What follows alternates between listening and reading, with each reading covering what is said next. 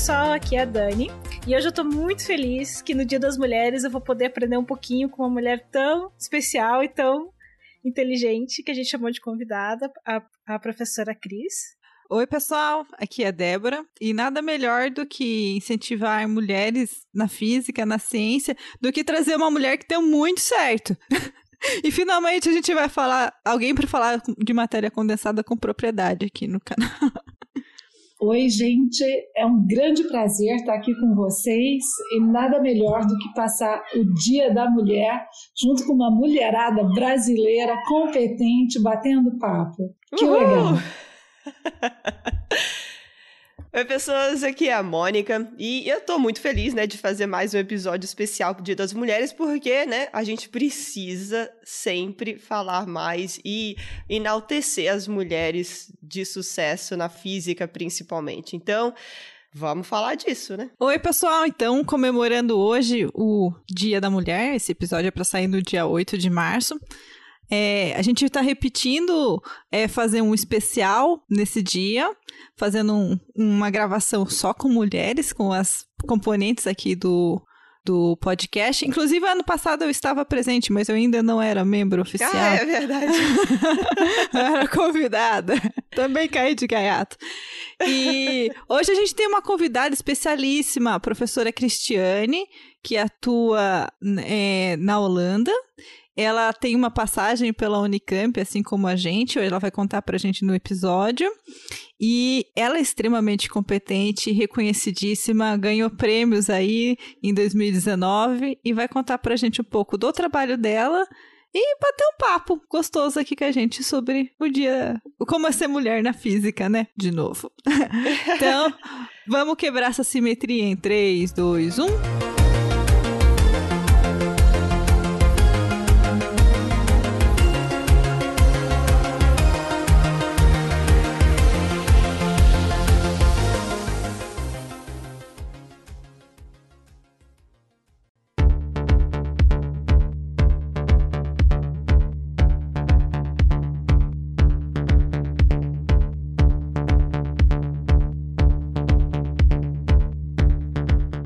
Bom, então antes de começar, né, esse bate-papo super especial aqui, a gente queria agradecer, né, mais uma vez pelo nosso patrocínio do, do Instituto Princípia. Né? Então, graças a eles, né, que estão patrocinando agora o Physicast, a gente tem, um, a gente consegue trazer uma melhor qualidade de áudio e etc para vocês. E além disso, a gente, como esse episódio vai ao ar dia 8 de março, a gente queria também fazer uma propaganda de um evento super legal que vai acontecer no Instituto Princípio no dia 11 de março. É o U Science, que vai ter a participação do professor, do professor Douglas Galante, e vai ser um, né, um, um bate-papo sobre astrobiologia, estudando a vida no universo. Então não percam um evento super legal. Então entra lá no Instagram do Instituto Princípia ou no Instagram do Physicast, que a gente está divulgando esse evento super legal que vai acontecer de novo no dia 11 de março às 19 horas, beleza? Então agora vamos bater papo né, de, sobre mulher na física.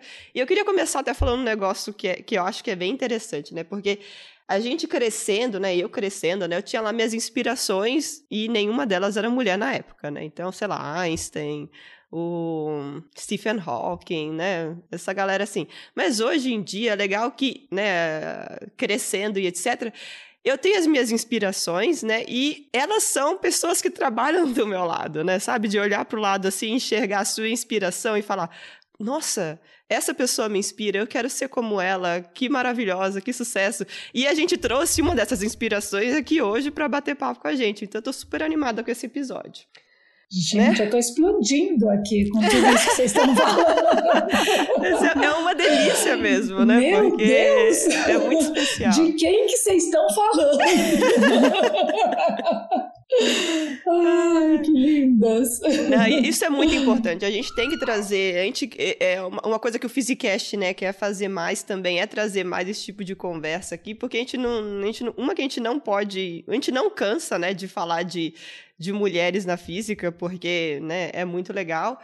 E a gente não pode parar de enaltecer, porque enquanto a gente né, não tiver ainda um, uma sociedade mais justa nesse sentido, né, uma, na área principalmente da física, mais justa nesse sentido, né, de igualdade entre número de mulheres e homens e todos os gêneros e todas as, né, todas as diversidades possíveis, a gente não pode parar de enaltecer, de exaltar né, a, o que é as importante, minorias, né? as minorias é. e o que é especial, né? Então, a gente não pode parar de fazer isso, porque é, um dia a gente concordo, chega lá, né? Eu concordo completamente com você.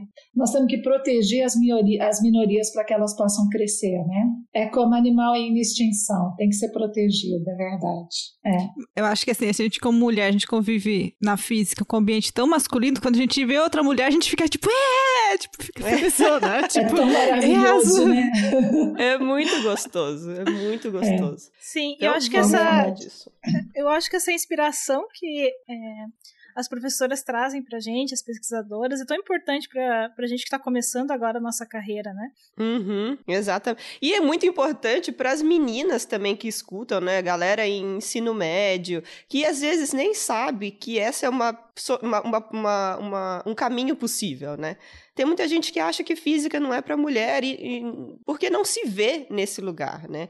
Então, a gente trazendo né, eh, casos de pessoas que foram e que estão indo e que estão gostando e que estão sendo bem-sucedidas é importante para inspirar também, né? É, com certeza. Bom, vamos então começar então aqui. Professora, você quer falar um pouco para gente sobre quem é você, sua história, o que, que te fez ir para física?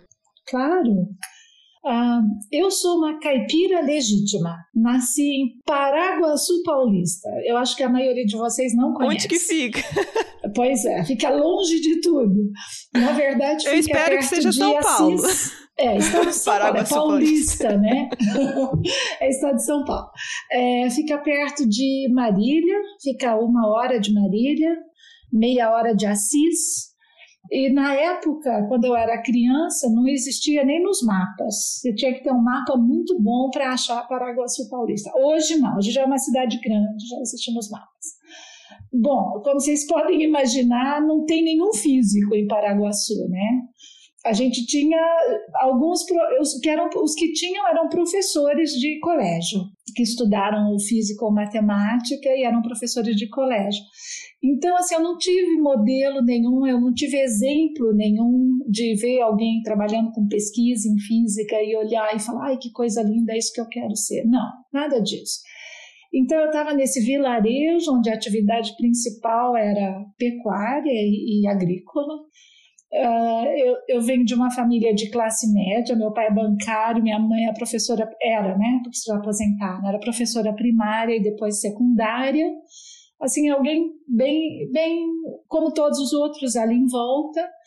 E, uh, mas eu adorava estudar e, e, eu adorava me, adorava desafios e tentar melhorar e, e eu era muito ambiciosa eu acho que no, no, bom sentido de querer aprender eu tinha muita sede para aprender as coisas mas na minha cidade só tinha uma escola um colégio né que era do estado que não era muito bom eu vivi todas as greves que vocês possam imaginar. Eu vivi três meses de greve quando eu estava no segundo colegial. Eu passei três meses dos oito que a gente tem de aulas, sem aulas.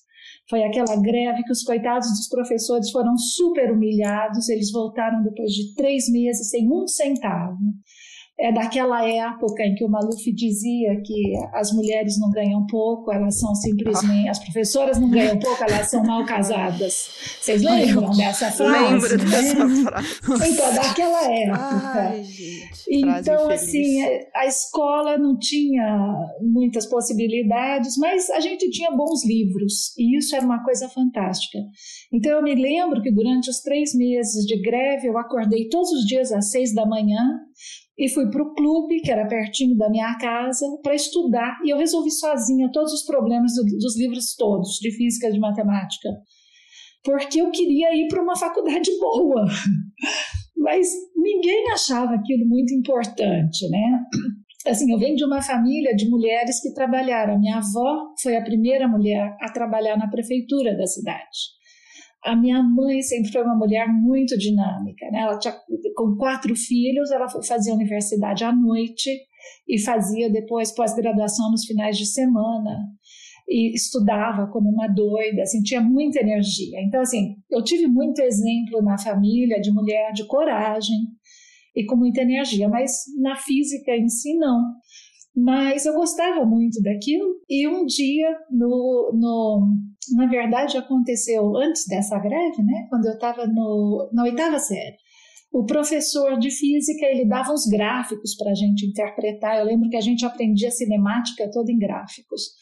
E aí ele deu um problema para a gente resolver, que era o plano inclinado, para ver que era o problema do Galileu Galilei, para deixar cair um corpo ali e calcular que a aceleração não dependia da massa, que todos os corpos deveriam ah, chegar ao mesmo tempo, independente da massa, com um plano inclinado. E ele deu aquilo para a gente fazer e ficou andando pela classe. E ele nunca imaginou que ninguém fosse conseguir fazer aquilo. Eu tinha 13 anos. E aí eu comecei a calcular. E ele era muito sério, a gente tinha muito medo dele, ele era sisudo. E de repente ele estava assim nas minhas costas, atrás de mim, e ele começou a gritar: Você conseguiu, você conseguiu, você conseguiu. Eu falava: Meu Deus, o que, que eu consegui?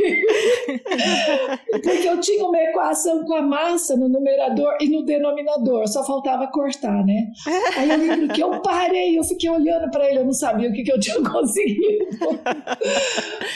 Eu só lembro que eu olhei e falei, professor, se eu quisesse fazer esse tipo de brincadeira, que profissão eu deveria ter? Ele respondeu física. E até hoje a gente faz cálculo de plano inclinado, gente, verdade. Exato. E a hora que ele respondeu física, para mim estava decidido. É isso que eu vou ser. Ai, Mas que delícia. Óbvio que ninguém levou isso a sério, né? Na época, um dos meus irmãos queria ser domador e o outro queria ser bailarino. A gente nem tinha televisão, né? Foi a época que começou a televisão. E eu lembro que na rede Tupi, naquela cheia de chuvisco em preto e branco, pela primeira vez na vida a gente viu um balé na televisão. E o meu irmão viu o bailarino levantando a moça com a mão embaixo dela. E ele era muito malicioso. A hora que ele viu aquilo, ele decidiu que ele ia ser bailarino. Então, assim, para os meus pais, um bailarino, um domador e uma física estava tudo no mesmo saco de absurdo. Parece o começo de uma piada, né? Um, um bailarino, domador e uma física em um lugar. então, foi assim que começou. Mas na minha cabeça, aquilo era muito sério. Eu estava muito decidida que eu ia ser física. Porque eu sempre me sentia meio estranha, meio estranha no ninho. Mas, assim, eu tive muita sorte, porque os meus amigos de infância, eu cresci com o mesmo grupo de amigos a vida inteirinha, e eles me aceitavam sempre como se eu fosse uma deles, nunca me segregaram por eu ser meio estranha. E isso foi maravilhoso na minha vida, né? Assim, eu falo que a grande sorte da minha vida foram os amigos que eu tive na infância, porque eu vejo muitos dos meus amigos que foram batidos, porque eles estudavam muito, eram muito bons, então ninguém gostava deles, eles apanhavam. Nossa, eu nunca gente. tive nada disso. é, tem amigos Jesus, assim. o bullying. Nossa, É. Olha o nível de bullying, é. Nossa, é, mas mas eu, não, comigo foi normal. Então foi assim que eu resolvi ser física. Nossa, que, é, que eu achei muito legal a sua história, porque eu acho que me lembrou um pouco como é que eu decidi chegar a fazer física, né? Eu também tava no colégio, eu também tinha 13 anos na época, tava muito feliz. E daí eu sei que eu tinha uma professora de ciências que era muito legal. O nome dela era Marilda. Ela era muito gente boa. Beijo, ela- Marilda. Beijo, Marilda, se você estiver ouvindo. é por causa de você que eu estou fazendo física hoje em dia. ela chegou e ela comentou que ela tinha um sobrinho que fazia pós-graduação. E por coincidência, fazia pós-graduação em física na Unicamp. Na época eu morava em Santa Catarina, eu sou de lá, né, Santa Catarinense. E eu, eu morava de uma cidade muito pequena lá em Santa Catarina. E daí eu falei, nossa, que legal, ele faz física, e daí ela foi contando, assim, como é que era, que ele fazia pós-graduação, e não sei o quê. E isso era uma opção de carreira. E daí eu parei assim e falei assim: não, pera, eu gosto de estudar e você tá me dizendo que eu posso ganhar pra estudar? É isso que você tá me dizendo? Achei a minha profissão, é isso? então, na época, eu também decidi. Uh, aí eu fui atrás de saber o que, que era física. Ela já tinha dado algumas aulas, né? E eu lembro, assim, de pegar os livros de física é, ensino fundamental, assim, ler, ensino fundamental, ensino médio, ler, assim. Eu lembro muito da parte ótica, assim, foi uma parte que me fascinou muito na época, assim. E, e acho também, eu tava bem decidida também. Eu segui, assim, a partir dos 13 anos, bem decidida que era isso que eu queria fazer da minha vida. Nossa, gente, eu decidi quando eu tinha 11 anos que eu queria fazer física. Acho que eu tenho problemas. 11? Né? É. Uau! Como é que você chegou nessa, não, eu queria, eu queria ser astrônoma desde criança, meu pai me incentivava, então ele ficava me chamando para ver, né, sei lá, Jornal Nacional, tá falando do universo, qualquer coisa, revista, ele me mostrava. Eu falei, tá aí, eu quero ser astrônoma, né? Eu tinha uns 10 anos aí. Aí na quinta série eu estudei numa escola que tinha já química, física e biologia separadinho. E, e aí eu tinha uma professora de física, muito do bem também, Zain, o nome dela. E, ela me falou: não, Mônica, astronomia é uma parte da física. Eu falei, não. Sabe quando você realiza? É. Eu falei, nossa, tá aí então, partiu física. E aí nunca mais mudei de ideia. Hum. Todo mundo falando que eu tinha problema, que eu era doida, né? Que era maluca. E que eu ia mudar de ideia quando chegasse no ensino médio, porque no ensino médio que o negócio ia, né? Que, que o bicho ia pegar, mas não, não mudei, não. Fiquei aí. Ai, que lindo. não me arrependo. Sabe, né? que, sabe que meu pai me incentivava também, mas assim, eu lembro que a gente saía à noite, olhava as estrelas, ele olhava ah. lá para cima e falava assim: Cris, o que, que tem atrás daquelas estrelas? Eu falava: ah, deve ter mais estrelas. E atrás dessas estrelas? Deve ter mais estrelas. e atrás dessas? Eu falava, tem que ter um muro em algum lugar. Ele falava assim, e atrás do muro? Não, não essa é uma boa Mas pergunta. E atrás do é muro. uma coisa muito legal, porque para te incentivar a, a, imaginar o infinito, sim. né? Sim, sim. Que, que não Astronomia é muito como conceito. É uma porta de entrada que todo mundo tem disponível, né? Porque se você... É a primeira noite, das olha, drogas, né? Você olha pro céu, tá ali, né? Tá disponível. Mas. É, a primeira das drogas, mas acho que a gente começa com drogas é. pesadas com mecânica, né? Que você ah, é. começa a usar então. matemática, então. porque também eu acho que com mecânica. Leves, meu, né? meu primeiro contato com os bloquinhos de mecânica, eu falei, hum, legal, uma matemática que serve pra alguma coisa, sabe?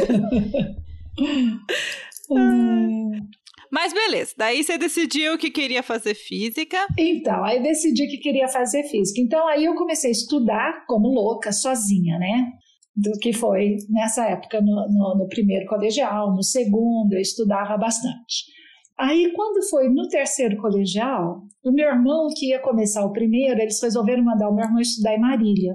Aí eu falei: não, isso não dá, porque se tiver dinheiro para um, sou eu, porque eu tenho um ano só.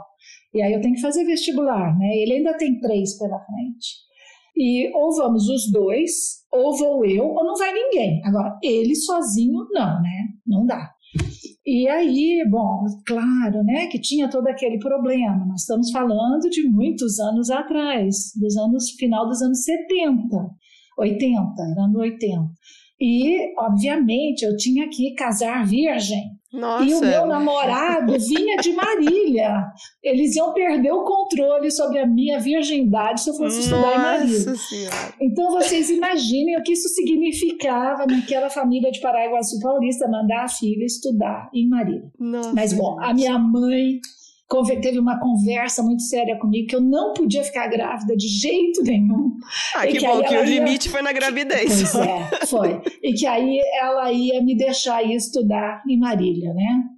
Então foi assim que eu fui para Marília também. Aí eu fiz um ano que era aquele cursinho integrado do Anglo, que na verdade não tinha nada de colegial, era só cursinho.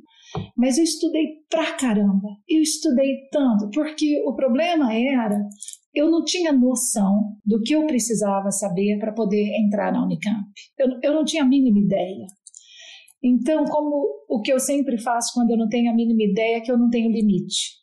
Eu lembro que eu acordava às seis da manhã, eu estudava o tempo inteirinho. Eu voltava, eu ia para almoço, eu, eu comia numa casa, eu morava numa casa, nós éramos 12 pessoas.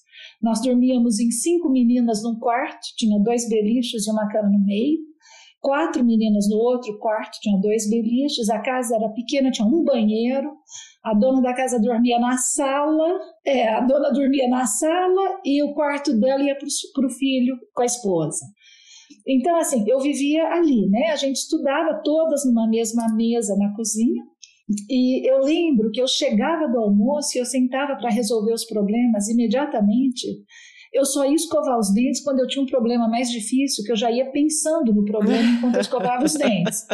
Então, assim, era esse nível de exagero. Chegava à noite, se eu sentasse no chão de madeira, eu dormia sentada. Então eu tinha que sentar no chão do banheiro, que era o chão gelado, para não dormir, até terminar o programa que eu fazia para mim mesma, né?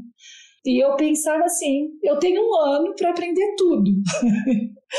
então eu fui. Eu, eu ia como um caterpillar, assim, era uma coisa sem noção, né?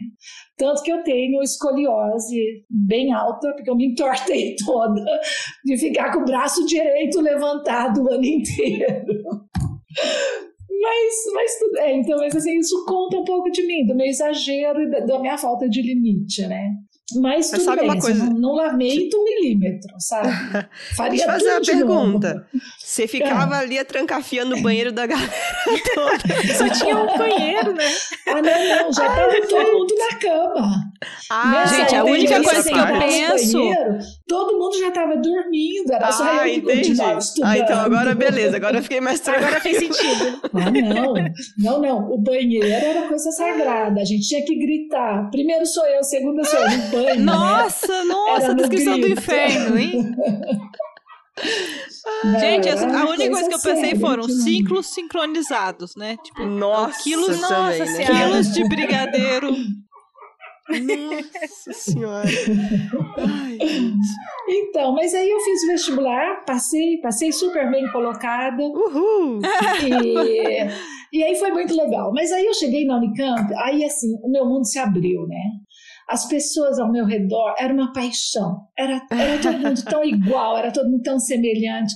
Foi a primeira vez no mundo que eu tinha a sensação: esse é o meu lugar, eu pertenço a esse lugar. Nossa, gente, que eu delícia! muito feliz. Foi, foi maravilhoso. E aí eu tinha uma amiga que veio morar no mesmo apartamento que eu, que era de São Paulo, que tinha estudado no Bandeirantes, e ela já tinha aprendido tudo, derivada, integral, ela sabia tudo. E eu lembro que eu cheguei, eu nunca tinha ouvido falar de derivada.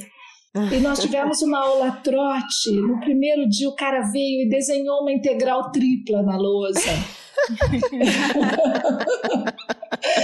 Eu lembro que eu olhava aquelas cobrinhas e eu pensava: meu Deus, eu consegui entrar, mas eu não vou conseguir sair nunca. Então, de novo, eu morria de medo porque eu falava, ela já aprendeu tudo isso, eu não aprendi nada, eu tinha a sensação que eu era uma completa ignorante. Então eu estudava pra caramba. E aí eu era ótima aluna. Porque eu tinha medo. Eu fui movida ao medo a vida inteira. Medos e complexos que são devido à minha origem, né? E aí no fim estava tudo muito certo, porque eu não medi esforços, entendeu? E aí foi mais ou menos assim. Aí as coisas complicaram. Aí eu tô falando muito, né? Podia deixar outras pessoas falarem Não, a ideia é você falar. Vai te fazer uma pergunta, professora. É, você falou que você chegou lá, você, você chegou na Unicamp, né? E você sentiu realmente né, que aquele era o seu lugar. E a sensação que eu tive, assim, foi acho que completamente diferente. Eu senti, nossa, eu tô no lugar errado. É, não pelas pessoas, tipo, a galera super do bem, né? Galera legal, mas, tipo, éramos poucas meninas, né, na turma, então eu falei, hum, oi, o que, que eu tô fazendo aqui, né? E aí, no começo, eu era muito boa aluna no ensino médio, então eu cheguei na Unicamp muito perdida, não sabia estudar. E primeiro semestre, eu comecei, eu tratei do jeito que eu tratava ensino médio, né, para mim. E tomei muito pau e fiquei de exame em todas as matérias no primeiro semestre. E eu não sabia estudar, né? Então, o que você aprendeu durante o seu tempo de cursinho, né, de sentar, estudar e fazer exercício, eu não sabia. Porque no ensino médio eu não fazia isso. Imagina, eu ia pra, eu acordava, ia fazer prova e tirava 10. saudades, né? Mas, hashtag saudades. Mas aí eu cheguei na Unicamp e falei, ah, beleza, partiu, né? deu tudo errado, óbvio, né? E aí, eu, aí, em algum momento, eu aprendi a estudar e comecei a escutar, né, do povo. Nossa, mas pra que você teve que dar pra conseguir essa nota, né? Nossa, dormiu com quem pra conseguir tirar essa nota? E aí eu comecei a sentir que eu tava Nossa. no lugar errado. Credo, né? Então não, foi uma sensação diferente. Ouviu. Sério? Isso a gente nunca ouviu, não. Nós, nós começamos o curso, eram 70 alunos e tinha oito mulheres. E nós terminamos o curso, eram 15 alunos, 7 mulheres. Ai, que delícia, sério? Então foi uma coisa absolutamente fantástica, era cheio de mulher poderosa. Caramba, gente, que foi legal. muito legal, muito legal. Pois é, tinha a Mônica, que é a professora da Unicamp hoje, tinha a Valéria Loureiro, a Rosane Parissari. É, teve uma que largou, é, mas foi muito legal. Assim, o grupo era muito bom, sabe? Ai, que bom então, gente, então, que legal. E a gente nunca ouviu uma palavra de discriminação. Nunca. Gente. Nunca. Nenhum dos meus gente... colegas, nunca. Gente, que maravilha. Nossa, foi é. uma experiência diferente da que eu tive. Completamente, é gente. Não, eu comecei a me encontrar depois. É. é. eu lembro que eu tive um colega que tentou me ensinar a medir na, na primeira aula de, de laboratório. Ele, ele pegou o instrumento e queria me mostrar que jeito que mede. Eu lembro que eu olhei para ele e pensei, o quê? Nossa, ele deve estar tá brincando, gente. né? Mas nem era, eu acho que nem era por maldade, era por ignorância mesmo. Ele era uma pessoa complicada, ele não tinha muita noção social. Ah, conheço e gente. Foi alguém que se suicidou depois Ai. de alguns anos, inclusive. É, era uma pessoa com problemas, né? Mas assim, eu não acho, eu não acho nem que ele se tocava. E não era nem porque era mulher.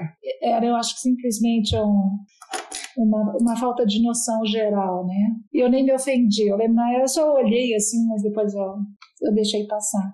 Mas assim, essa é uma coisa que eu sempre tive a impressão eu senti muito menos discriminação por ser mulher no Brasil do que em qualquer outro lugar do mundo. E assim, eu lembro que quando eu saí do Brasil e que depois eu cheguei aqui, que eu vi as pessoas falando, ah, ela conseguiu a posição porque é mulher ou não conseguiu porque é mulher, eu pensava, meu Deus, isso nunca aconteceria lá. Eu não, eu não conseguia imaginar ninguém dizendo alguma coisa assim as mulheres que estavam na universidade eram poucas, mas eram extremamente competentes. Tinha a Iris Torriani, tinha a Carola. Nunca ninguém ousaria tocar esses ícones, entendeu? Assim, nunca ninguém faria comentários sobre elas, né? E essas eram, as, essas eram as mulheres que eu conhecia, mas no exterior, depois, a coisa era bem diferente. Eu fiquei chocada de ver. E é engraçado porque os homens no exterior têm a impressão que o homem brasileiro é machista, né? Mas eu até imagino que seja porque a gente tem que trabalhar. A mulher brasileira não pode ficar em casa de dona de casa, né? Em qualquer nível, ela tem que trabalhar para ajudar no orçamento. E eu sempre achei que talvez fosse isso que tenha feito a diferença. E vocês não tiveram essa experiência quando saíram? Como é que é, Como é, que é a experiência de vocês? Nossa, então, a minha foi fora do país. Tipo, eu acho que eu comecei a ter. Eu tive experiências ruins no começo da graduação, até, sei lá, o meio que o meio da graduação.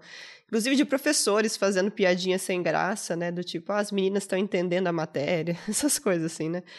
Isso na Unicamp, né? Mas depois, a pós-graduação em diante, nunca mais tive problema. E saindo do país também, nossa, nunca mais tive problema nenhum. Nossa, que, que interessante. Não, na Unicamp a gente nunca teve. Eu lembro uh, um, um episódio que foi interessante. Bom, quando eu estava na Unicamp, eu comecei, né? Primeiro, segundo ano. Quando chegou no terceiro ano, eu passei num concurso do Banco do Brasil e comecei a trabalhar. Então aí a minha vida ficou realmente difícil, né? Eu trabalhava das sete da manhã a uma da tarde, e aí eu fazia a graduação só das duas às seis. E depois, no ano seguinte, eu troquei, eu trabalhava da uma às sete, eu fazia a graduação das oito ao meio-dia. E era extremamente difícil, né? Você imagina, você tinha que sair de casa às seis e meia da manhã, tinha aqueles dias super longos, aí à noite eu aprendia línguas, de segunda e quarta eu aprendi inglês, de terça e quinta eu aprendia francês, Gente, Na sexta ânimo. eu ia para as boates. ah, tá certo. E no né? sábado eu dormia. então, era, era uma vida meio que de louco. Mas eu tinha já puxado muita matéria antecipada, porque eu queria terminar em três anos e meio. Mas aí, quando eu uh, comecei a trabalhar, eu tive que terminar em quatro anos e meio, porque aí eu só conseguia fazer o mínimo de créditos. Era impossível fazer mais, né? Mas, assim, o, a única, o único episódio que eu me lembro de ter sido um pouco diferente foi que eu fazia um curso com a Amir Caldeira, que foi meu supervisor depois do mestrado e do doutorado, né? Eu fui a primeira aluna do Amir. E o Amir tinha dado um curso de cálculos numéricos. No curso 1 tinha, eu acho que uns 30 alunos. O curso 2 tinha uns 15 e no curso 3 tinha uns 7. E eram pouquíssimas pessoas. Eu lembro que tinha o, o, o, Eduardo Miranda, que é professor da Unicamp, tinha o Antônio Castro Neto, e eu também estava. E tinha mais alguns, eu não sei quem eram os outros, eu era a única mulher. E eu lembro que ele deu o primeiro exame e que todo mundo tirou um e um e meio, de 0 a 10, né? Foi um Déjà vu aqui. É. Aí eu lembro que ele resolveu dar uma segunda prova para fazer em casa, para ajudar a gente. E a gente foi para casa, tinha um feriado. A gente foi para casa com aquela segunda prova e ninguém conseguiu fazer nada. Você não conseguia tocar na prova, de tão difícil que era. Você não conseguia escrever uma equação. E nós voltamos ali, todo mundo desesperado. E a prova era para entregar naquele dia. E aí a gente, e ninguém tinha conseguido fazer nada. Aí acho que tinha o Munir também, que é, que é, que é o diretor lá na Química. E eu não sei se o Newton também podia estar lá. Eu sei que aí a gente foi conversar com ele durante a classe se ele podia dar mais uns dias para a gente fazer aquela prova, para sentar todo mundo junto e tentar fazer alguma coisa. E ele falou: Não, eu falei que era para hoje, é hoje, pode ser até a meia-noite, mas é hoje. E eu lembro que eu fiquei desesperada, porque eu falei, eu já fui mal na outra, e à tarde eu tinha que ir para o trabalho, eu não podia, né? Todo mundo ia sentar Nossa. a tarde toda, e eu não podia me juntar. E eu lembro que eu comecei a chorar. Mas eu chorei baixinho, assim, né? Só as lágrimas pingando, olhando para baixo, para ninguém ver que eu estava chorando, porque eu sou a única mulher sou a única mulher e vou começar a chorar na classe, né? Pelo amor de Deus. Aí eu fiquei ali e ele percebeu que alguma coisa estava acontecendo comigo. Eu era boa aluna, ele sabia que era boa aluna. Aí ele ficou, começou a conversar comigo e eu não levantava a cabeça. E a hora que eu levantei, que ele viu que tinha lágrima, ele ficou inteiro perdido. Ele começou a andar de um lado para o outro, ele não sabia o que falar, ele não sabia o que ah. fazer. Aí ele falou assim: tá bom, vai, entrega a prova no outro dia. Então, essa foi a única, a única reação que eu me lembro de eu ter tido na graduação toda, que era uma reação, digamos, feminina, né, de ter lágrimas, que foi ocasionada pelo fato de eu ter esse emprego que eu não ia poder, eu não era como os outros, eu tinha que trabalhar, né?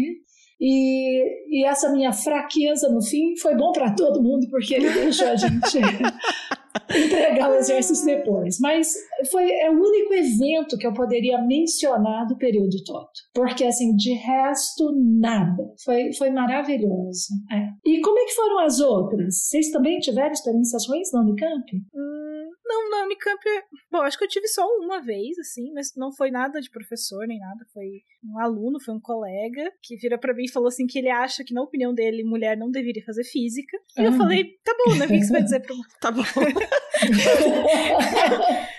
tá, você não tá nem errado, né? Você não, é, você não consegue estar tá nem errado. Ai, é, eu, fiquei, eu fiquei meio triste no, no dia, obviamente, mas. É, né, é, é, que na hora a gente não tem a intuição, né? Mas não, tinha que perguntar. É, a gente não deve fazer, porque a gente, tem que escutar é, quando, umas coisas dessas, Quando acontece, né? você fica assim, se olhando, você fica meio desacreditando, é. né? Tipo, fica, tá né, tipo, de outra sim, volta, sim, assim, sim, tentando é. entender o que tá acontecendo. Exatamente, né? Ai, e, gente. E na minha, minha graduação também, eu fui bem feliz, eu fiz graduação na Federal de Santa Catarina, e eu fui bem feliz lá também, assim, eu acho que eu tive poucos episódios também, assim, e foram sempre a maioria de colegas, assim, é, eu sei que teve uma vez até, inclusive, que um colega, ele era, ele era meu veterano. Eu já tava quase me formando, assim, eu tava já nos últimos semestres, assim. Aí ele virou e falou assim: Ai, Dani, eu, gost... eu queria te agradecer. Aí eu falei, como assim agradecer? Aí ele, não, é que antes eu achava que mulher não podia fazer física. E daí hoje em dia eu vejo você. Aí ela deu exemplo de outras pessoas, né? A Aline, é, e vocês mandam tão bem, e vocês às vezes são até melhores do que meninos, isso fez eu mudar de opinião. Eu fiquei assim, tá ok. Né? Bom, eu acho. Às vezes são melhores do que meninos. Ai, gente. Mas isso está mudando, né? Porque ah. hoje em dia, na escola, aqui na Europa, as meninas são melhores do que os meninos. Sempre uma amiga contando que o filho chegou em casa e falou: Mãe, eu tirei a nota mais alta dos meninos. que legal. Ah, mas você sabe Agora, que eu já. Eles só se comparam entre eles. A nota mais alta dos meninos, porque se comparar com as meninas não tem jeito. Você sabe que eu já. Parece ser uma tendência. Journal Club lá do DFMC, já fiz uma apresentação de, de paper sobre isso, que as meninas geralmente elas têm nota mais alta. E o que que acontece, assim? Por que que às vezes é, elas evitam certas é carre as carreiras que a gente chama de STM, né? Science Technology e é, ah. parece ser uma coisa comum hoje em dia, em vários países aqui na Europa. Eu lembro que Eu nesse, Brasil. Nesse é, paper em especial, o ponto apresentado é que a, a, varia, a variância da distribuição de notas das meninas geralmente é menor.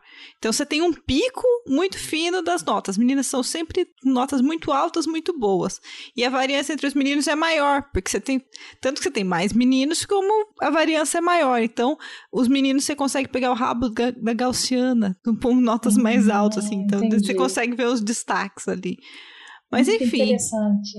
Deixa eu só dar um exemplo aqui que agora eu lembrei do seu prêmio e aconteceu de uma professora do departamento lá ter ganhado um prêmio e daí, não sei se eu posso falar que é um professor, virou e perguntou para mim: "Ah, você já ganhou algum prêmio para mulheres?" Eu falei: "Ah, professor, só, eu só ganhei os prêmios que valia para os dois, viu?" Tipo. Ai, é, pois é. Essa é uma das grandes questões também, né? E é uma questão que, que me perguntaram se eles achavam que a Sociedade Europeia de Física deveria continuar tendo prêmios só para mulheres, ou se deveria parar e ter prêmios só globais para os dois, né? A minha resposta foi o seguinte: esse prêmio da, da, da Sociedade Europeia de Física, ele carrega o nome da Eminenta, e a vida da Emineta é a coisa mais impressionante do mundo. É uma matemática que consegue ter uma influência enorme na física, associando leis de conservação com simetrias, né? Então, assim, ela é, ela é alguém que transcende a disciplina dela e a ciência de uma forma geral. E para mim, quando eu ganho o prêmio com o nome da Emineta, que foi também o que eu tentei enfatizar quando eu fiz o discurso na hora de receber o prêmio, eu não estou lá para me cerebrar, eu estou lá para cerebrar a Emineta. Então, eu acho que é um momento, é uma mulher, né? E eu acho que é muito legal que isso seja atribuído também a mulheres, porque são outras mulheres que vão prestar homenagem a ela e sensibilizar os homens para o que é ser mulher, para o que é as dificuldades que a gente enfrenta e que essa mulher enfrentou muito mais do que todas nós, né? Então, eu, eu, não, eu não acho que seja uma razão para parar de fazer esses prêmios, nem para ter nenhum tipo de vergonha, nem nada disso. Ao contrário, eu acho que é uma plataforma para a gente honrar as outras que nos precederam e que plantaram as sementinhas no, no caminho florido, né? E ainda cheio de, de, de, de espinhos também, por onde a gente passa hoje. Ah, com certeza. Eu acho que tem que ter, sim, essas ações é, afirmativas, né? Porque tem, assim, não se. É, tem vários. Eu gosto, né, de ler os trabalhos científicos tentando entender, né, o que, que acontece com as mulheres. E, e, existe aí uma retroalimentação. Quando você chega no ambiente, você vê que tem pouca mulher, você cria, eu acho, aquele sentimento assim de que eu não, estou, eu não estou num lugar que me pertence, né? Ou sei lá, você sente todos os olhos em você. Então você precisa de alguma forma alimentar, de forma a aumentar a quantidade de mulheres nesse ambiente, e isso vai tornar um é, mais convidativo, né, para as outras meninas. E mais são também, né? Porque, porque existem diversas maneiras de fazer ciência E nem sempre a forma de fazer ciência de uma mulher é necessariamente igual à de um homem, mas a gente precisa de todas, né? A importância da diversidade, né, a gente? diversidade, Nossa, é. diferentes histórias, diferentes maneiras de pensar, diferentes vivências, né? Isso só faz com a faz bem para a ciência, né? Faz a ciência andar para frente. Exato. Mas quando eu cheguei no ETH, quando eu fui fazer o doutorado sanduíche, né, lá em Zurique, ali era muito complicado, porque você sentia, você se sentia mulher, você se sentia inferior, era complicado. E eu lembro que eu cheguei, eu fiz os cálculos muito rápido para um paper, e aí me convidaram para dar um seminário numa conferência de verão que era poucos meses depois de eu ter chegado. E eu fui conversar com o meu professor, que me convidaram se eu podia ir, e eu lembro que ele falou: entra, senta e fecha a porta. Eu falei: meu Deus, né? O que está vindo aqui, né? Aí eu sentei e ele falou: olha, você está convidada para ir dar um seminário nessa conferência. Eu preciso te dizer uma coisa. Primeiro, você tem que usar roupas muito sóbrias, muito formais, sapato muito formal. Você não pode rir durante o seminário. Se você sorrir, as pessoas vão prestar atenção no seu sorriso e não no que você estiver falando. E aí eu falei assim, mas espera um pouquinho, eu achei que o seminário que eu tivesse dado aqui para entrar tivesse sido muito bom. Ele falou, foi, mas por exemplo, você se apoiou contra a mesa como se você estivesse na cozinha da sua casa. Você não pode fazer isso. Você tem que ser muito formal. Você é mulher e você vai ter que provar todos os dias que você é competente, porque as pessoas vão olhar para você e vão se perguntar o que, que ela está fazendo aqui. Então você tem que fazer. É, assim, ele me disse tudo isso. Eu lembro que eu olhei para ele e eu falei: olha, tinha uma mulher no ETH, na física, naquela época, competentíssima, e quando eu cheguei lá, a primeira coisa que eu ouvi foi um postdoc ridículo vir me dizer que ela tinha aquela posição porque ela era amante de não sei quem. E ela era formal, com sapatinho formal, com, com saia no meio do joelho, lá, lá embaixo, sabe? Aí eu falei: olha, tal pessoa. Quando eu cheguei, a primeira coisa que eu ouvi foi isso. Ele falou: Mas isso é um absurdo, ela é competentíssima. Eu falei: Eu sei. E apesar de tudo isso, eles ainda dizem. Eu falei: como é que você acha que eu vou reagir a isso? Eu vou deixar de sorrir? Não. Aí é que eu vou sorrir mais mesmo. Ai, que delícia! Entendeu? Eu, sou, eu vou é sorrir. Pode achar o que quiser. Eu não vou mudar nada, eu não vou deixar de ser mulher, eu não vou esconder nada para ser aceita. Se quiserem me aceitar, é assim. E eu ia dar aula de jeans, de jeans, de jeans todo ralado. E os alunos achavam aquilo fantástico, porque eu tinha coragem, eu ousava, sabe? Se você fica morrendo de medo e se escondendo, aí é que eles falam mesmo. Mas a hora que você perde o medo, aí vai. Nossa, mas certíssima. Certíssima, gente do céu chocada. Mas acho que eu, eu, fico feliz que eu acho que, que isso está mudando, né, com, com o tempo. Eu acho que a gente vê um, uma melhora, pelo menos assim, eu que é, sou da nova geração agora, tô agora fazendo doutorado, eu sinto assim, bem diferente já o ambiente. Eu nunca passei por esse tipo de coisa. É, eu, já, eu vejo uma luz no fim do túnel. É, a gente está caminhando, não é ideal ainda, mas, né, como diz a Debs, pode ser outro trem vindo, né? a luz no final do túnel é outra Brasil 2021. Mas sabe, essa coisa que é, eu acho que um dos aspectos mais negativos de ter poucas mulheres nesse no ambiente é que sempre tá os, os olhares estão sempre voltados para você. Né? Você não se mistura, não se mistura. Você, se você entra numa sala, tem 30 pessoas, uma mulher, o professor vai saber o seu nome, vai saber vai, você, você, você tá ali, né? Então, Suas notas, a, tudo. Para a né? gente, parece que pra gente não é permitida a mediocridade. Você não pode ser um aluno mediano, né? Você sempre tem que se destacar. Porque você está representando. É como se você estivesse representando todas as mulheres do mundo ali. Então, se você faz mal, você vai falar: olha lá, a gente tem uma amostra de, sei lá, uma mulher em 30 e olha lá, ela é ruim. Ou, tipo, ela é mediana, então tá vendo? Tipo, enquanto pros outros homens é permitido, né? Ser ruim, ser mediano, ser excelente e whatever, né? Mas, então... É, esse é um ponto muito importante que você tá levantando, né? quando a gente, a gente, conhece a as mulheres... É, quando a gente conhece as mulheres na física, as que perseveram, gente, elas são fodonas mesmo, né? Quando, tipo, porque... porque senão se arrebenta, né? É, senão não... É, é. Mas, Mas, uh, mas foi muito interessante, porque assim, esse meu professor, ele tinha um certo machismo, né?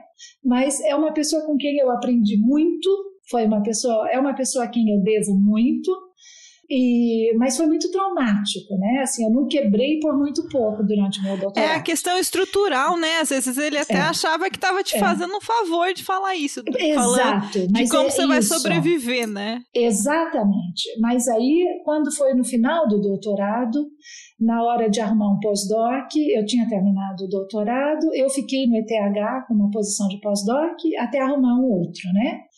E aí eu apliquei, era uma posição muito legal, um pós-doc de seis anos, lá na Alemanha, e eu, eu teria muita liberdade, era uma coisa linda, que é o que hoje são as posições eminentes da Alemanha, que eles têm para professor assistente, né?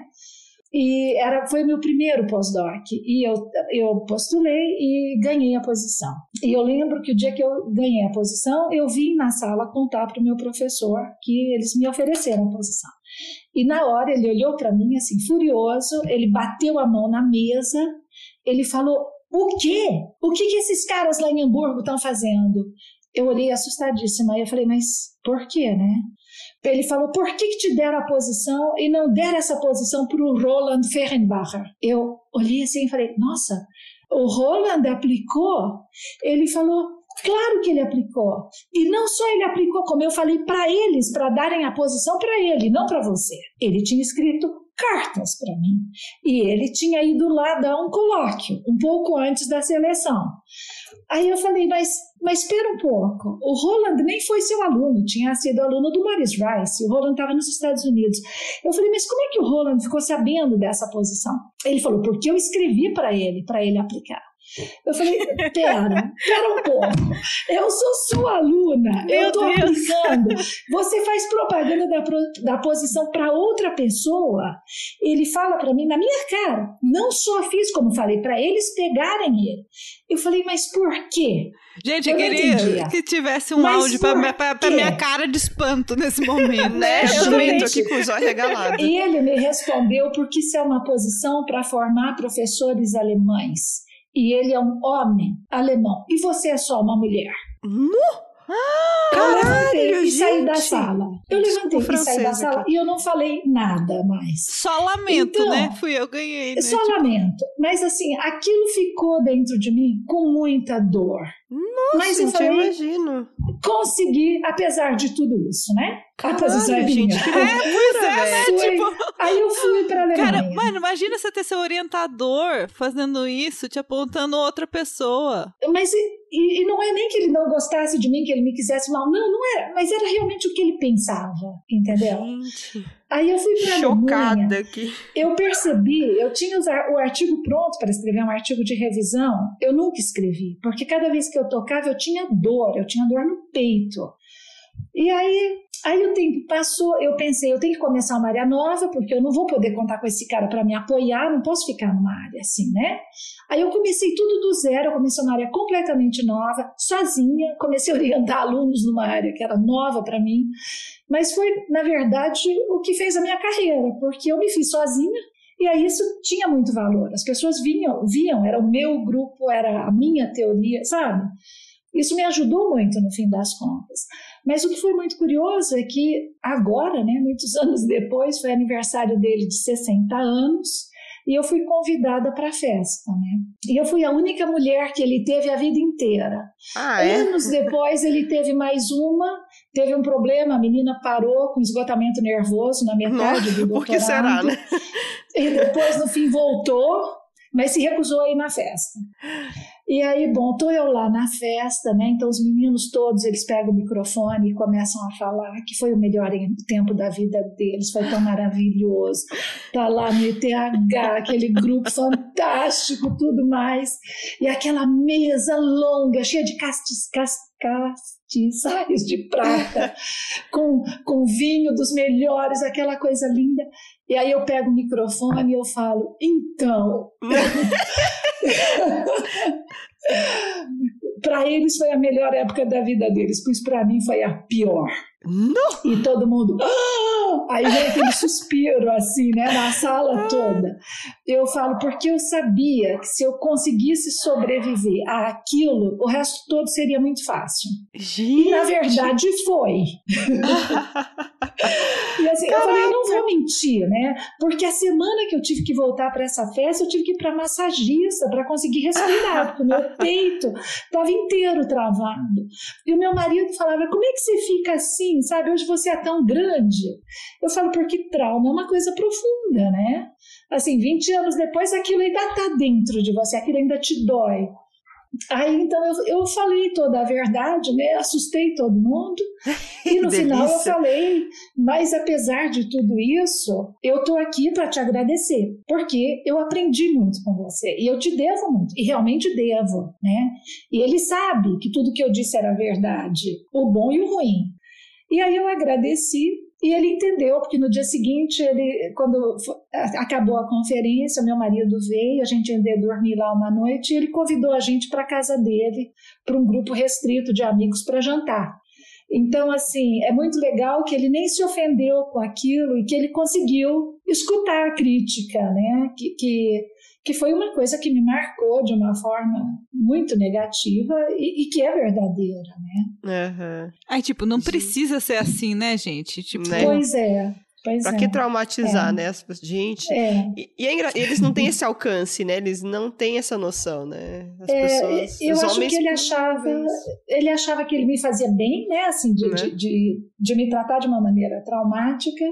E nesse momento ele achava realmente que eu era só uma mulher, que aquilo devia ir para um homem alemão. Gente, que loucura, velho. Que doideira. É.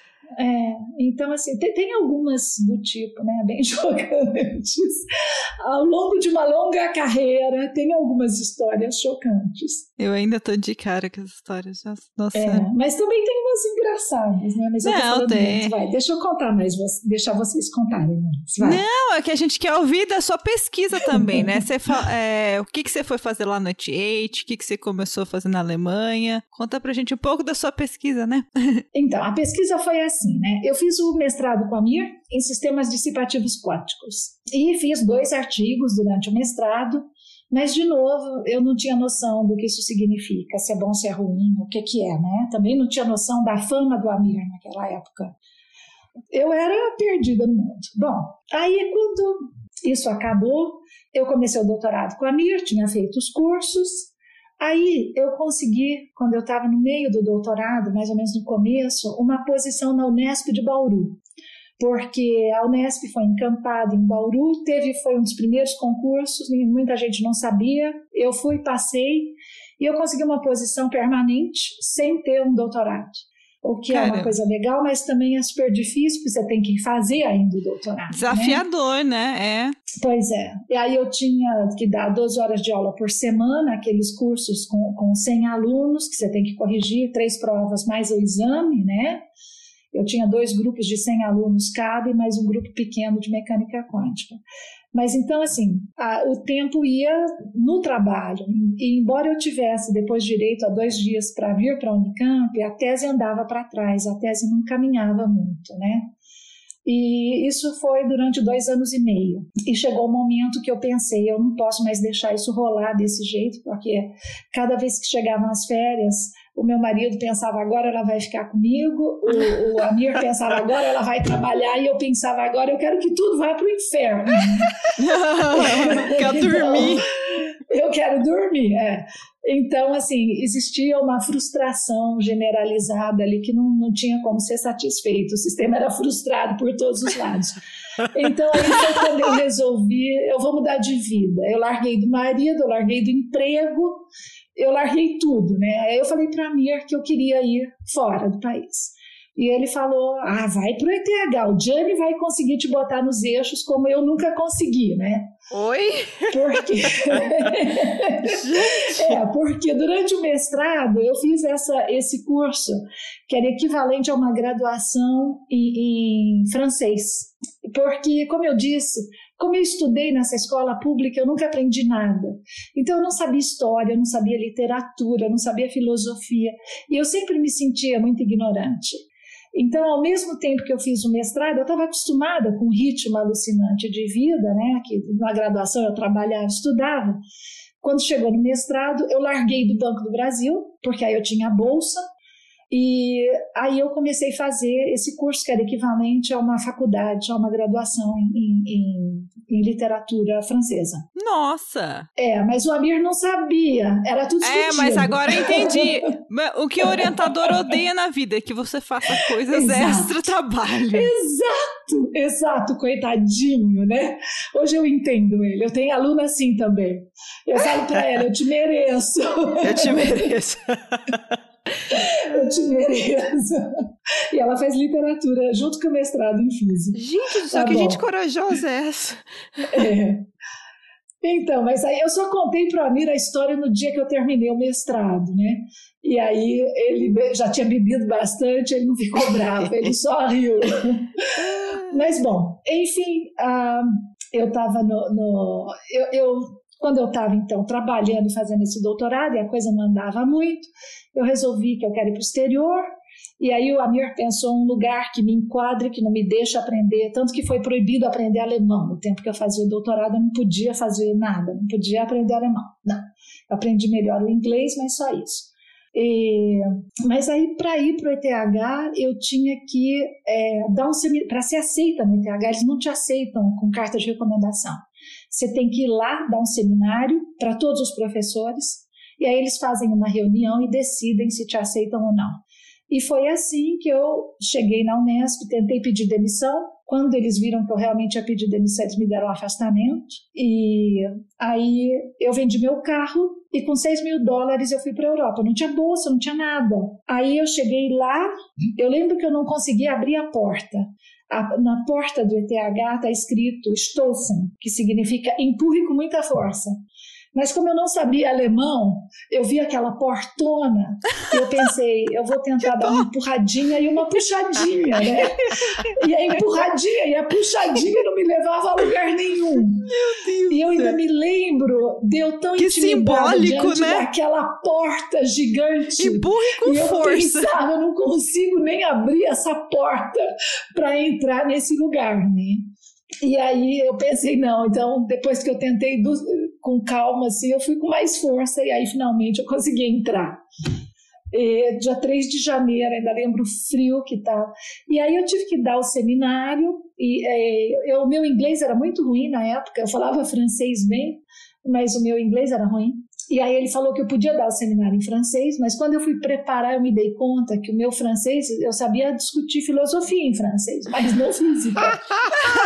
então também não adiantava, né? Aí eu aprendi o meu seminário todinho de cor, em inglês. Mas a hora que eles faziam perguntas, eu não entendia as perguntas. Eles tinham que traduzir as perguntas em francês para eu poder responder.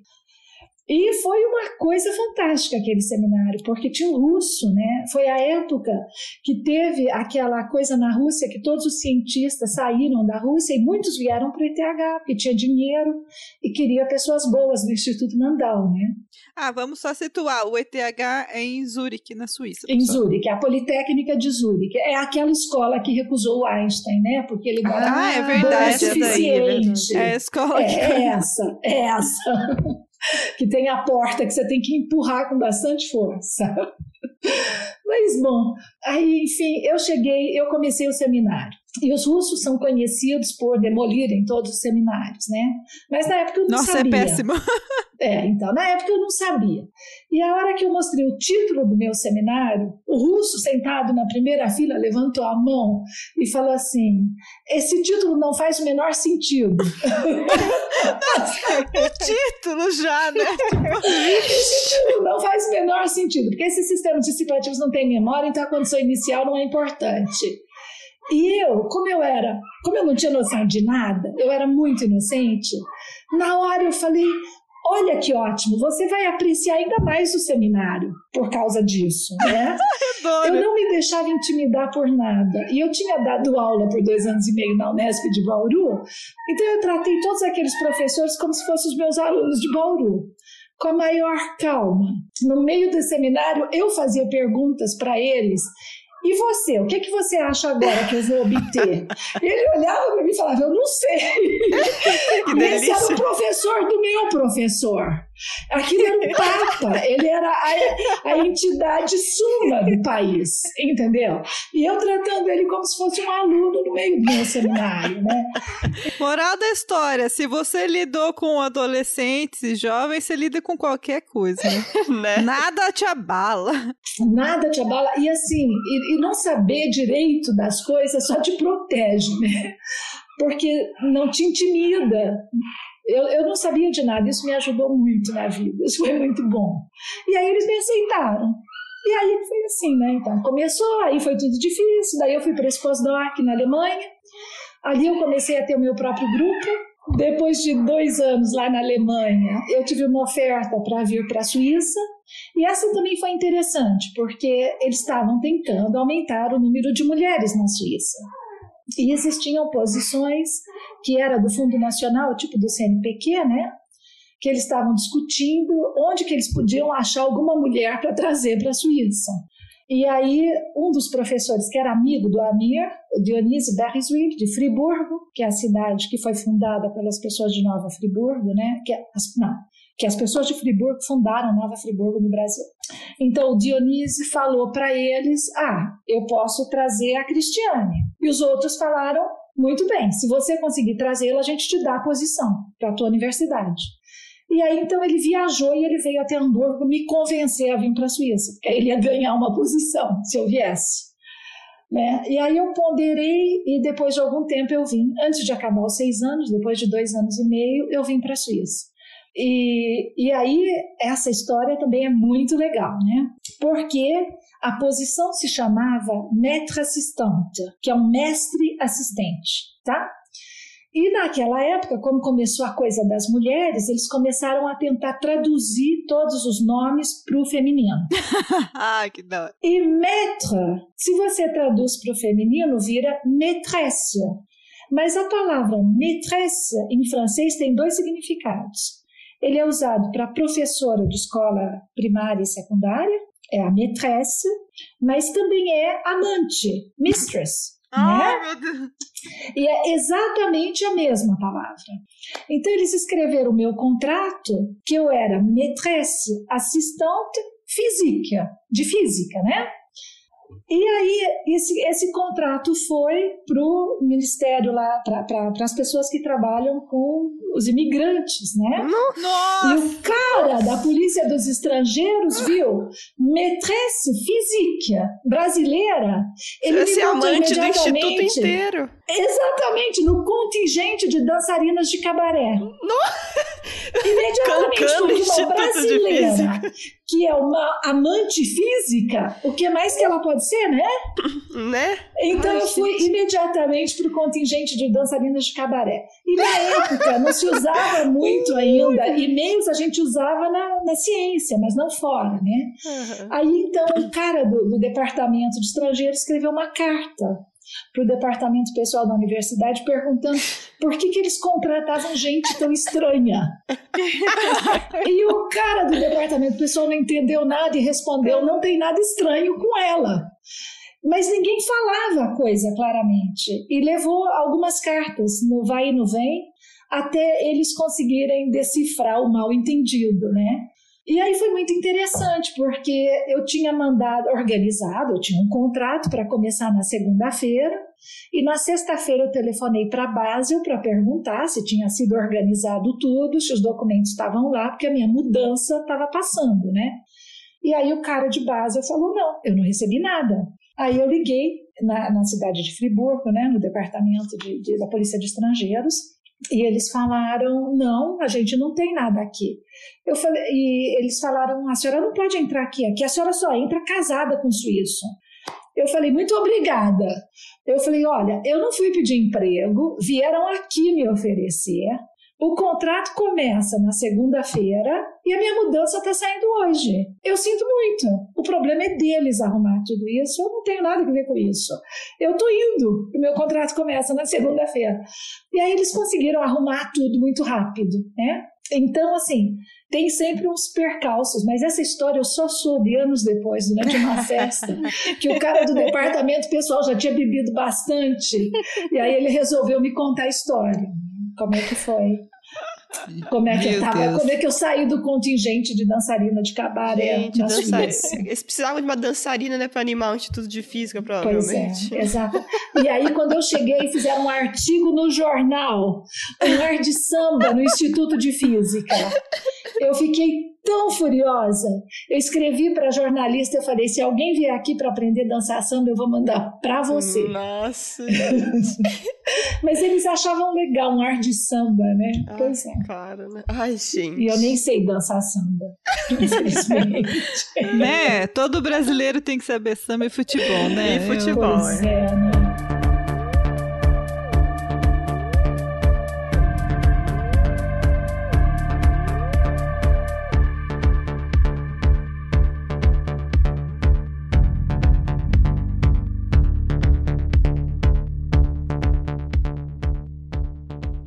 Gente, quanta história doida, né, que a gente vê aí, né, no mundo da física. Mas, Cris, conta pra gente um pouco, então, o que, que você pesquisa hoje em dia? Então, uh, eu comecei a carreira trabalhando em sistemas dissipativos quânticos com a NIR, depois fiz um doutorado ainda nisso, combinado com teoria de campos, para estudar a dinâmica de vórtices em supercondutores de alta temperatura quântica. Depois dali eu fui para estudar uma fase de, de uma fase pra, mais conectada com a origem da supercondutividade, né, que eram as stripes nos supercondutores de alta temperatura. Isso foi uma pesquisa que eu comecei na Alemanha, que eu criei meu próprio grupo e que foi bem legal porque eu trabalhei nisso por vários anos e foi graças a essa pesquisa que eu consegui é, os empregos depois. Aí, quando foi no início do ano 2000, eu escrevi um projeto, eu estava na Suíça, eu escrevi um projeto, é um projeto muito competitivo, eles dão um ou dois por ano, era um milhão de francos suíços na época, tipo seis milhões de, euro, de reais, e para pagar o grupo de pesquisa e eu ganhei esse projeto.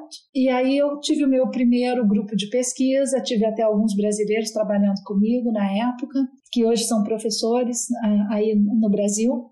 Uh, o Marcelo Barbosa Silva Neto e depois eu tive também o, o, o Ricardo Doreto que é professor da Unicamp hoje como postdoc e ali eu comecei uma área nova. Eu tentei sempre manter o que eu fazia e começar uma área nova a cada três, quatro anos, mais ou menos. E, e algo que emendasse e que tivesse uma conexão com o que eu já fazia. Então, eu comecei é, é, em 95, na Alemanha, eu comecei essas stripes. Quando chegou depois, no, no ano, não, 96, eu comecei as stripes. E, e, aí, no ano 2000, eu escrevi o projeto para começar sistemas Hall quânticos, são sistemas bidimensionais em altos campos magnéticos. E aí, então, trabalhei nisso, uh, nesse projeto, né? Mas esse projeto me deu uma posição de professora na Suíça, mas era professora a tempo limitado, era por quatro anos, podia ser prorrogado por mais dois. Mas aí, no meio do caminho, eu já tive a oferta para vir para a Holanda. E aí eu vim para a Holanda, então na época eu ainda fazia supercondutividade e sistemas Hall quânticos, sistemas quânticos de baixa dimensionalidade. E isso eu continuei quando eu vim para a Holanda, e daí dali eu já emendei nos sistemas topológicos. Então hoje eu trabalho com os isolantes topológicos. E o que eu comecei no meio do caminho também por causa de um colega com quem eu colaboro, era muito amigo, fizemos cursos juntos e tudo, um curso que eu dei e organizamos cursos juntos na Alemanha. Ele tra trabalhava com átomos frios, que era uma outra área completamente, física atômica molecular. E aí eu comecei a trabalhar também com átomos frios. Então, trabalhei muito tempo eh, junto com esse colega, que é um experimental em Hamburgo, é, fazendo teoria uh, e ligada aos experimentos em átomos frios, em redes óticas. A ideia era fazer, estudar simuladores quânticos em redes óticas e principalmente a parte de criar campos de gauge, de criar campos artificiais e, e simular matéria condensada, simular sistemas Hall quântico e simular supercondutores de alta temperatura com esses sistemas. Basicamente, você pega dois lasers e, e contrapõe para criar um potencial. Se você pegar quatro lasers na direção, dois na direção X e dois na direção Y, você consegue criar tipo uma caixa de ovo, mas feita de luz, né, com os lasers. E aí os ovos são átomos que você vai botar ali em cima, ultra frios, e aí eles vão se movimentar nessa rede, e essa rede de luz simula a matéria sólida. E você consegue simular modelos que as pessoas acreditam que talvez sejam adequados para descrever supercondutores de alta temperatura crítica. Então a ideia é criar uma matéria à mão, porque quando você tem um problema complicado, tem duas coisas, né? Uma é que você vai fazer um modelo que você acha que poderia descrever um material, que você não tem certeza se vai ou não, né? E a outra coisa é resolver o modelo. Então, com esses simuladores quânticos, você simula os modelos e você tem respostas que já vão te dizer o quanto aquele modelo é adequado ou não. Então, eu trabalhei muitos anos com isso, inclusive o prêmio que eu ganhei na Alemanha, Dresselhaus, foi nessa área. E depois disso, eu comecei a fazer simuladores quânticos com elétrons, porque 60 anos atrás o Feynman deu um seminário em que ele propôs que a gente não deveria simplesmente estudar a matéria e tentar explicar uma matéria que existe, mas que a gente deveria criar matéria com as nossas próprias mãos, com as características desejadas. Então aí, mas isso demorou muito tempo para começar a ser feito. Começou sendo a ser feito na, na área de, de sistemas óticos, né, com as redes óticas. E é, na área de, rede, de redes óticas, essa área já, já se desenvolveu por uns 20 anos, mais ou menos. Há mais ou menos uns 10 anos começou também com fibras óticas na área de fotônica, as pessoas estão fazendo simuladores quânticos em fotônica, e, mas ninguém fez muita coisa com elétrons. Então, teve um primeiro experimento em 93 que foi feito na, no Caltech, não, perdão, foi feito na Califórnia, mas na, na IBM, e onde eles conseguiram fazer um design de matéria na, na escala nano, né, que é o 10 a menos 9 do metro, e armazenar os elétrons ali dentro e ver as ondas do elétron, da função de onda, você consegue visualizar isso num coral quântico. Ah, é o curral quântico. É, é, é, clássica essa foto, né? É um círculo, assim, você vê um elétron no meio e as ondulações. Exato. Então, essa foi a, a base da, da coisa. E depois disso, em 2012, em Stanford, o grupo do Hari Manoharan criou uma rede. E, por sinal, quem fez a experiência, o primeiro autor do paper, do Nature, é um aluno que é um brasileiro, que agora é professor nos Estados Unidos. E, e, então ele conseguiu usar vários adátons para conseguir é, fazer as montanhas que vão nesse gás de elétrons, forçar os elétrons a terem uma certa uma, uma certa geometria, como se, simulando um cristal bidimensional. E a gente então entrou nisso desde 2016, a gente trabalha nisso e o que nós fazemos, o meu grupo faz o design e o conceito do que seria a coisa interessante para se medir, para se criar e depois, em colaboração com os experimentais em Utrecht, a gente cria realmente a matéria com as características topológicas ou o que a gente quer. E foi assim que a gente criou esse fractal quântico, que é o primeiro fractal quântico que foi criado, onde a gente consegue mostrar que a função de onda do elétron vive em dimensão 1.58. É, e, e, a gente criou também o primeiro, eles chamam de HOT, é um Higher Order Topological Insulator. É, também com essa técnica, a gente está aprimorando a técnica, a gente consegue criar modelos de, de ligações fortes, modelos tight binding, com uma precisão que é uma coisa muito legal. Então, nós estamos indo nessa direção e tentando associar com topologia. Né? Essa é uma área importante de pesquisa no meu grupo, mas aí eu começo outras também. Eu tenho muitos visitantes brasileiros. A mulher não para, gente. a gente tem um projeto com o Brasil, né, em, colaboração com a Universidade de, de, de Belém, com a Universidade de Natal e com a Universidade com a USP de São Carlos. Então, com um aluno brasileiro de Belém que estava aqui visitando, ele co-supervisionou um outro aluno, que era matemático também e físico, e a gente começou a estudar derivadas fracionárias. Então, fizemos um trabalho de um, de um vidro temporal, um, um time glass, que é o primeiro da, que foi proposto, né? Usando derivadas fracionárias numa equação de Langevin. Então, às vezes, eu começo umas coisas assim bem diferentes. eu, tô aqui, tô aqui abismada com tanto de coisa e com a complexidade dessas coisas, gente do céu. Uma pessoa que mexe com neutrinos, né? Não entende nada é, do que está acontecendo. Os neutrinos são complicados, né? Ai, mas deu para entender um pouco quando eu explico? Sim, sim, mas gente sim, sim. tô bem. Professor, será que você poderia dar assim um... Bom, tá bem fora da minha área, assim, sabe? Então tem vários termos assim que eu não entendo direito. Uh, por exemplo, o que exatamente a professora quer dizer quando diz fala em átomo frio? Ah, um átomo frio é assim. A gente sabia, faz muito tempo que a gente sabe, que temperatura é também velocidade, né? Se traduz em velocidade né? nas, quando a gente faz termodinâmica. Mas a gente continuou resfriando qualquer coisa que a gente quisesse resfriar por contato. Por exemplo, na geladeira, você quer resfriar alguma coisa, você põe em contato com o gelo, você põe na geladeira. A gente resfria por contato.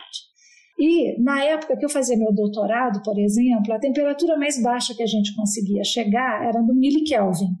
Inclusive, era essa professora, que era uma mulher argentina, a Nacélia Mota, lá no ETH, que tinha o laboratório mais frio do mundo, que era no milikelvin. É, e claro que todo mundo aproveitava para fazer piada, né? Que era uma mulher muito fria, né? Claro, claro. Pois é. Humor então, e piadas. Mas aí, mas aí então, as pessoas tiveram aquele insight de, de começar a resfriar os átomos por bombardeamento para fazer a velocidade deles ser reduzida. Então, você armazena esses, esses átomos numa armadilha que pode ser ótica ou magnética, e aí você bombardeia eles com laser para fazer a velocidade deles ser reduzida. E à medida que você faz isso, você consegue chegar no microkelvin. Porque para vocês que fazem altas energias, vocês tentam acelerar as partículas cada vez mais, porque a barreira é a velocidade, é a velocidade da luz, né? E aí você descobre novos fenômenos à medida que você consegue aumentar a aceleração das partículas. Para a gente, na matéria do estado sólido, a gente quer aproximar do zero absoluto. Esse é um outro limite da natureza que a gente tenta chegar cada vez mais perto dele. Está nos dois extremos aqui. É, que é quando, a, quando os fenômenos de mecânica quântica começam a ser importantes, né? Então as pessoas conseguiram começar a resfriar esses átomos, bombardeando esses átomos, né? Com, a, com o laser e conseguiram resfriar átomos bosônicos, por exemplo, era um rubídio, e eles resfriaram o rubídio de forma a conseguir observar a, a condensação de Bose-Einstein, que era uma coisa que estava predita fazia muito tempo. Vai lá no nosso episódio sobre é, os avanços que a gente espera na próxima década, que a gente comenta sobre átomos frios um pouco também. Fazer propaganda do episódio que já teve aqui, desculpa, interrompendo. E aí, quando eles conseguiram resfriar, eles conseguiram criar esses condensados e aí, depois disso, eles pensaram: vamos ver como é que esses condensados se comportam agora, se eles não tiverem só numa armadilha tipo parabólica, mas se a gente botar isso numa rede. E foi ali que eles usaram mais lasers para fazer essa caixa de ovo. E aí eles botam esses átomos super frios, né? Hoje em dia eles já conseguem resfriar até no nanokelvin. E aí, é, e aí eles veem o comportamento desses átomos que, que vão saltar, por exemplo, quando você cria essa rede, que é uma rede tipo tipo de uma caixa de ovo, esses, esses átomos eles vão saltar de um mínimo por outro, como você faz o elétron saltar por tunelamento quântico, né? Ele vai embaixo da barreira. Então aí ele consegue simular um sistema eletrônico, como se fossem os elétrons se comportando na matéria. Você consegue criar redes quadradas, redes hexagonais, redes triangulares. E aí você consegue preparar esses átomos, você consegue atribuir um spin para o átomo, que é, que é um estado hiperfino, esses dois estados vão simular o spin do elétron e você usa átomos para simular elétrons, mais ou menos. Gente, que doideira! É, é muito interessante. é, e é muito complexo e eles têm aquelas mesas cheias de laser alinhados, que é uma Nossa, coisa assim, imagina. muito impressionante. Já, é. vai ser, já vai ser a ideia para a capa do episódio. Gente, mas que ideia. Nossa, mas quais são as implicações de você. Um, então, é, você, vocês conseguem é, é, usar fazer, né, basicamente... Você consegue ver... usar átomos bosônicos ou fermiônicos. Então, você simula dinâmica de bósons ou de férmions. Hum, tá. Então, você consegue fazer os dois, entendi. Isso. E aí você controla o parâmetro de rede. Pode ser maior ou menor, porque isso é dado pelo comprimento do laser. Você controla a altura da barreira, porque pode ser mais alta ou mais baixa. E aí, uma coisa que é muito legal nesses materiais também é que você tem uma coisa que se chama ressonância de Feshbach. E com campo magnético, você consegue mudar o, o parâmetro de espalhamento, inclusive mudar o sinal dele. Então, você consegue simular interações que podem ser atrativas, repulsivas ou até zero. Então você tem um sistema que simula a matéria de uma forma completamente sob controle e não tem Nossa, defeitos. isso é muito fantástico, Caraca, né? Isso é muito doido. É muito bonito, é muito bonito. E é tudo com com luz, né? Então a dissipação é muito pequena. Exato, é tudo com luz, é. Que coisa linda. E agora, depois disso, nós começamos a fazer isso agora com elétrons de verdade, né? Mas a gente ainda não consegue controlar a interação, por exemplo, que as pessoas conseguem com átomos frios. Nesses sistemas eletrônicos é tudo não interagente. Mas a gente está só começando, né? Daqui 20 anos. Por que, ser... que não consegue controlar a interação com os elétrons e consegue controlar com os átomos com, frios? Com os átomos frios. Então, porque a técnica é diferente. E os elétrons, a gente cria essas, essas redes em cima de um metal e é, usa o estado de superfície de, de, de metais. Os metais são tridimensionais, mas num certo intervalo de energia, você tem elétrons acumulados na superfície. É um estado de superfície. E aí a gente só consegue, está em duas dimensões, a gente só consegue fazer isso em dimensão 2, e são elétrons livres praticamente, eles têm dispersão parabólica. Ah, pode também ver um episódio que a gente tem sobre é, microscopia de força atômica, que a gente fala sobre estados de ah, superfície. Legal, isso, exatamente. É, são esses estados que a gente usa para depois criar essas montanhas, que são as barreiras para os elétrons, e aí a gente consegue empurrar essas barreiras. Essas barreiras elas são absorvidas no material e aí a gente, com o tipo do STM, a gente, que é o Scanning Tunneling Microscope, a gente empurra elas e consegue fazer um desenho na escala do nanômetro. A separação entre cada barreira está na escala do nanômetro, é 1.1 nanômetro. E aí os elétrons vão desenhar e fazer uma rede sintética em cima disso. E aí a gente estuda as propriedades. Ah, eu acho que é esse que vai ser a capa do episódio. Nossa, eu acho sensacional aquela foto que é a capa da Nature, é Nature Physics, né? É, da Nature Physics, é. E que é o, que é o, que é o fractal, né? É, é. Mara... gente, maravilhoso aquilo lá. Eu já tava pensando em colocar essa imagem. Esse é muito legal, porque esse também foi para o Physics Today, foi para tudo quanto é revista aqui na Europa, em tudo quanto é língua, eles escreveram sobre isso. E agora teve, o, no ano passado, foi 15 anos de celebração do, do Nature Physics, né? E eles escolheram, cada editor escolheu um, um artigo, escolheram acho que uns 15 artigos, que foram os mais importantes na opinião de cada editor e um editor escolheu o nosso. Ai, que lindo! Ai, que legal! Parabéns! Ai, foi muito legal, fiquei tão feliz. É, foi Ai, muito legal. Gente, que legal. É que eu amo fractal, né, gente? Eu acho maravilhoso coisas de padrões na natureza. Daí eu consegui isso de fazer de forma sintética e mostrar que você consegue é, criar um material que a função de onda tem uma dimensão fractal, eu acho, fiquei Nossa, muito de cara, assim. Que tipo... linda, né? É, muito legal. E agora a gente criou um com, com fibras óticas para estudar a dinâmica do fóton no fractal. Isso foi em colaboração com os chineses, porque eu tenho uma posição na, de um mês por ano, eu vou na China, em Xangai.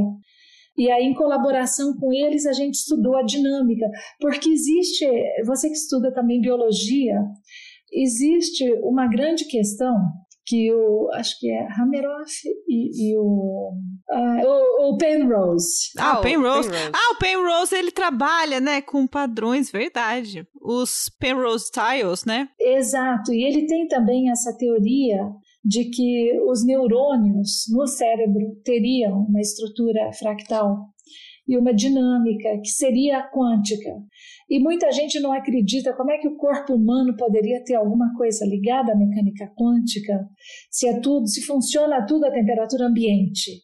E geralmente os fenômenos quânticos são sempre a temperaturas muito baixas, né? Mas, assim, eu não consigo excluir a possibilidade de ter fenômenos quânticos no corpo humano, porque a gente vê no grafeno, por exemplo, recentemente com campo eh, magnético muito alto, eles conseguiram medir uh, o efeito Hall quântico, a, temperatura ambiente. Então, eu acho que podem existir meios que o, o organismo conseguiria ter fenômenos quânticos à temperatura ambiente. Eu não consigo excluir essa possibilidade. E, eu que, e o corpo humano é muito fractal.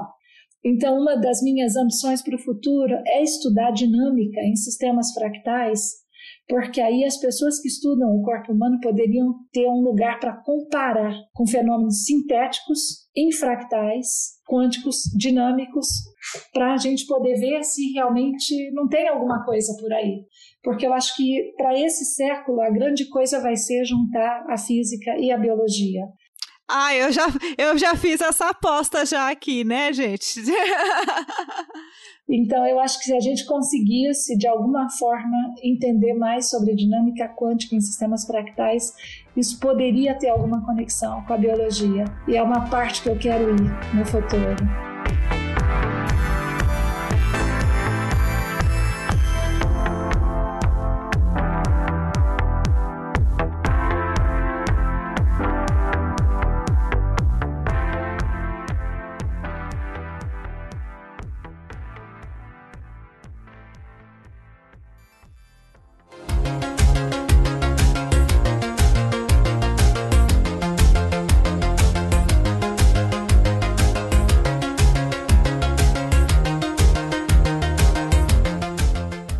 Nossa, gente, muito legal esse episódio, né? Muita coisa que a gente aprendeu aqui com a crise, etc, né? Sobre o trabalho, sobre a pesquisa dela e também sobre a carreira, né? Eu acho isso fantástico, porque nem, né, como eu disse no começo, era muito legal, né? Eu ter minhas inspirações, assim, de vida, né? né? Pessoas X aleatórias, mas agora eu fico muito feliz de ver que as minhas inspirações são pessoas, né, que estão ao meu redor, que, né, são pessoas normais, são gente como a gente e estão aí me inspirando e inspirando outras pessoas também, né? Então eu queria de novo agradecer, muito obrigada, professora, por ter uh, topado participar do nosso Physicast aqui. Tenho certeza que muita gente que está escutando também vai curtir bastante esse episódio. E eu gostaria de perguntar, que você quer deixar alguma última mensagem aí? Quer uh, deixar alguma mensagem para as meninas, para a galera aí? Sim, quero sim. A, a, mensagem é não desista, porque tudo é passageiro. Então, embora haja momentos na carreira da gente em que as coisas pareçam tão difíceis, se você perseverar, aquilo vai, vai desaparecer, vai ser ultrapassado e vai vir, eu tenho certeza, vão vir momentos maravilhosos, porque a vida é assim, né? É, são altos e são baixos. Então, quando a gente está no baixo, parece que é tudo tão difícil, sabe? Que aquilo não é para gente. Não, continua mais um pouco, porque vai vir alguma coisa bem legal. Vem uma onda e dali a pouco você está na crista. Assim, quando eu olho para trás, eu já tenho uma certa idade, eu vejo, teve tantos momentos tão difíceis que eu poderia ter abandonado tudo e que eu não abandonei e que fico muito feliz por não ter abandonado, né? E não dá para imaginar que se a carreira fosse outra, que seria mais fácil. Não seria. Você só troca de problemas. Fazer carreira é difícil. Fazer carreira no mundo em que foi predominado por homens durante tanto tempo, e se você é uma mulher, vai ser difícil. Se você é uma estrangeira, vai ser ainda mais difícil. Se você é uma mulher estrangeira, sabe? É óbvio que vai ser difícil. E eu me inspiro sempre na Eminuta. A Eminuta foi um gênio. ela nunca teve salário. Os, os tios tiveram que deixar uma reserva financeira para ela poder comer. Ela deu aulas, ela supervisionou alunos e todos e tinha sempre um homem que assinava por ela. E esse homem que assinava por ela não roubava o trabalho dela, não. Era um amigo que assinava e deixava ela trabalhar, porque poder trabalhar já era uma concessão, né?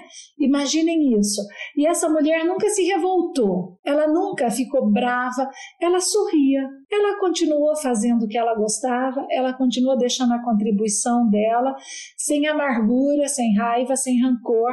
Ela tinha compreensão que tudo aquilo que ela vivia era, não era a pessoa dela, fazia parte do momento histórico em que ela estava inserida.